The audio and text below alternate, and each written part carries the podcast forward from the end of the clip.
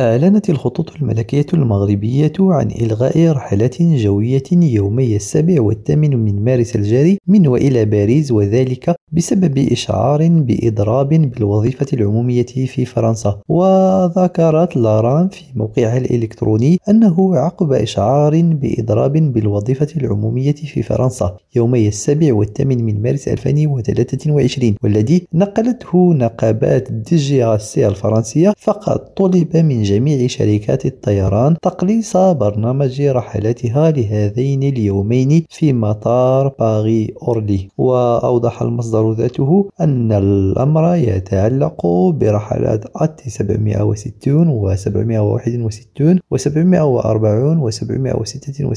و 777 و 664 و 665 ليوم السابع من مارس ورحلات أت 640 و 641